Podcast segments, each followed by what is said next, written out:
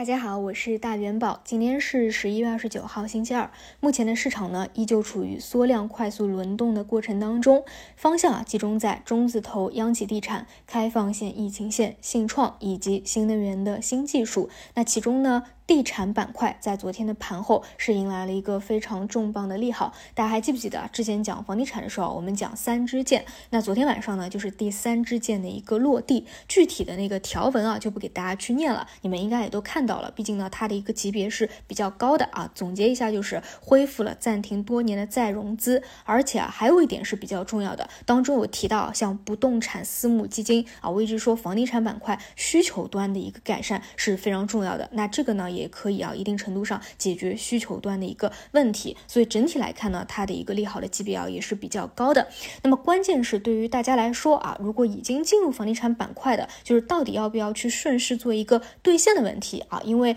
其实大家的一个分歧就在于，到底是继续走强啊，走出一个中期级别的趋势来，还是说啊，在一个利呃一个利好已经落地的情况下啊，进行一个利好的兑现。那么首先有一点比较肯定的就是在出了这种啊比较。较重磅级别的消息以后啊，它就是一个情绪的高潮，那么显然是没有一个买点的。那地产的板块，我们在第一天啊，那个时候底部放量起来的时候，就给大家去讲啊，你们跟机构的成本其实没有差多少，而且呢，虽然之后的啊地产的表现其实是比较一般的，至少之前啊没有要那么强啊，频频的出现那种骗炮的一个冲高回落，但是我一直给大家讲的就是地产板块目前来说还是有预期在的啊，一个就是三支箭，另外一块呢就是啊经济工作会会议。啊，对于地产有没有一个新的提法？所以呢，啊，理论上啊，如果你真的关注这个板块，应该都是在当中的，对吧？昨天啊，早评也讲过，如果说前排是大单一字，那么昨天有继续走强的一个预期。如果说继续走强的话，那就以趋势的方方式进行一个持股。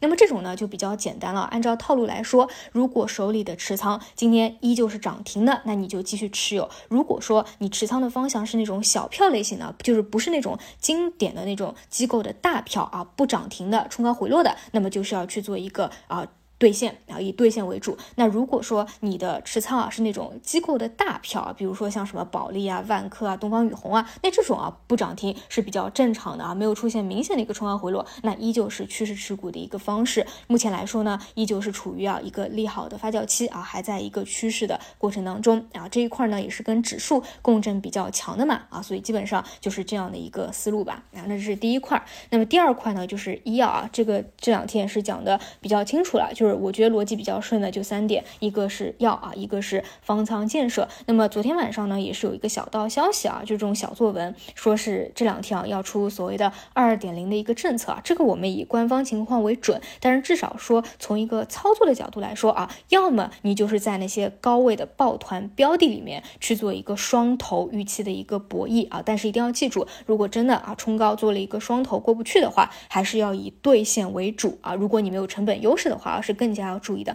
那么第二点就是做低位有逻辑的，比如说星期五到星期一，昨天的像方舱啊、抗原啊，这个细分方向会表现的比较好一点。那除此以外啊，如果你又没有成本的优势，又想去关注这个方向的，那呃比较好在当天能够走人的啊 T。啊，T 零就直接走人的，就是转债的一个套利。说实话啊，这两天你们去观察药的一个方向，你会发现套利的那种情绪啊，还是比较明显的啊。就各个转债都是有资金去进行套利的，而且呢，明显啊，如果在隔天啊，当天的尾盘已经有资金拿先手的，反而呢，它在后一天的表现是不如啊那天没有拿先手的，因为当中呢，反复的有资金在当中博弈嘛。啊，这条线也讲了，就是你说结束那是没有的，直到真正的。一个预期最后的一个情况落地了以后啊，那你说这条线就再也看不了了。但是现在呢，还是处于一个反复博弈的阶段，只是说啊，当中的一个操作的手法啊，我觉得还是比较重要的。那如果说你担心啊，这个 T 加一啊出不来，那你就看看 T 加零当天的一个转债啊，我觉得也是一个比较好的思路吧。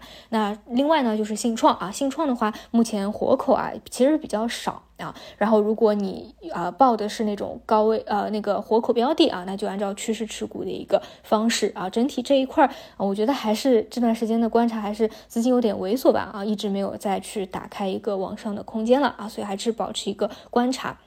那么除此以外呢，像新能源新技术的方向啊，在星期五补跌以后，昨天尾盘呢又是有呃方向啊继续走强，比如说像 PET 的铜箔，那这一块的一个思路就在于啊，大家可以看到我们的上证指数跟创业板指啊这段时间的分化还是比较明显的，创业板指相对啊它的一个回调的幅度会比较大一点，那么我觉得反弹起来啊这个弹性也有可能啊会比上证会啊多一点，那么如果是这个思路来看的话啊，聚焦在在新技术方向啊，也可以去考虑这两天去关注一下。那资金比较认可的，一个是钠离子电池，一个是 PET 铜箔。那除此以外，其他大家看好的方向也可以去保持一个关注吧。这个星期五啊，有过一个补跌的，所以呢，今天也是有轮动到新技术方向的一个预期的。除此以外呢，像昨天啊，其实排排名靠前的是像旅游啊、消费啊、酒店啊啊这些，反而是周末啊情绪压制的比较多的。所以你看啊，投资它就是非常的逆人性，对吧？啊，市场预期你现在是一个。阶段性最差的一个情况啊，反而去打了这个方向。那我对于像消费复苏啊这一块的观点还是保持不变啊，就是更多是以中期的思路去看啊。如果说以六个月为期啊，可以去关注它一个周期的反转啊。然后最后呢，想再给大家去聊一下我对于指数层面的一个观点啊。我对指数层面的观点是一直没有变化的啊，就是目前看趋势波段的一个反弹，而且在时间和空间上肯定是没有到位的。而且呢，这一波啊，昨天。因为周末消息的一个影响嘛，又是出了一个冰点啊，可以去预期一下今天有没有反弹的一个延续性。但是确实来说啊，从一个全市场企业盈利的情况啊，或者说疫情的一个影响来说啊，确实不具备那种大行情啊那种牛市的一个条件。所以呢，呃，反弹的一个高度依旧是看不过年线啊，但是看能够过半年线的啊，这个大家也可以去有一个参考和把握。那么我个人比较希望啊，之后一波反弹能够不只是涨指数啊，就是那种蓝筹啊，可以有一个普涨啊，我觉得是最好的。但是呢，这个也是需要搭配量能的，所以啊，关键是看后面能不能够把量能给放下来吧。所以整体来说呢，短期是偏向乐观的。这两天还有一个小作文啊，说经济工作会议可能会提前啊，这个是按照官方的消息来，但是呢，围绕着这个发力点啊，其实也是会啊，一定程度上扭转大家的一个信心啊，把这个信心打起来，还能够看反弹来一波的啊。但是中期来说啊，依旧希望大家能够记住，目前呢是不具备牛市的一个条件的，所以呢，即使啊后面一波调整到位啊，再有一波反弹的时候，也不要啊过于的去盲目的乐观或者说格局好。吧，这就是我的一些想法。那么，以上就是今天的所有内容，我们就五评再见。